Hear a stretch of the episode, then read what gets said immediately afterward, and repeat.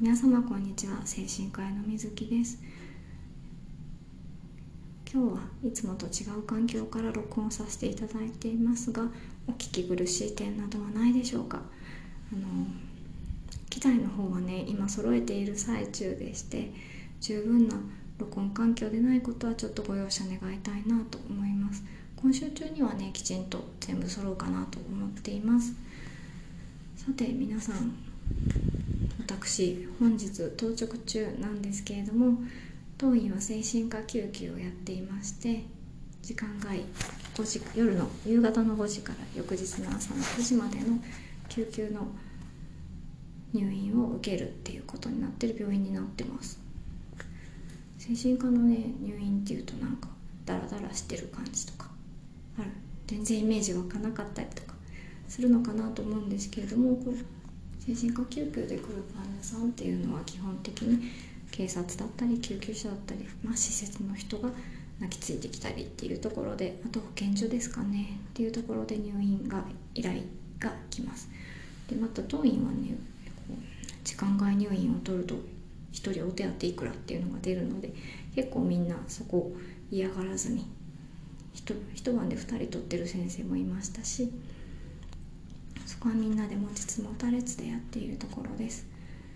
でこれから入院が来るわけですけれども現在コロナウイルスの関係で熱がなかったとしても感染防御対策というのはしっかりやらないといけないのでテレビで見るようなゴーグルをしてマスクをして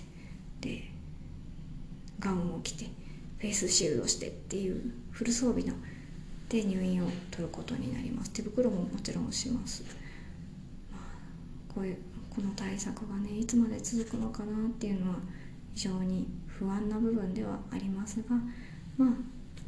それとね精神状態の悪い患者さんっていうのはやっぱり別に起きてきますのでそういうものに対してはやってちゃんとした治療を行っていかなければいけないかなと思います。精神科救急ってねどんなイメージかなと思うんですけど救命病棟24時とかとまた全然違って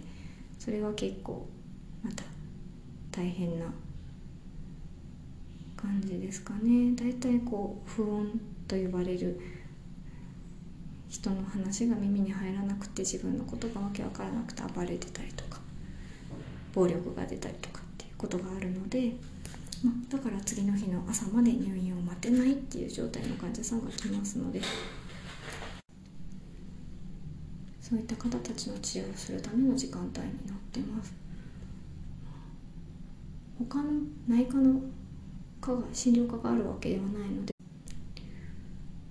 内科的にね心肺停止の人が運び込まれてくるとかっていうことは全くないんですけれども、まあ、そういった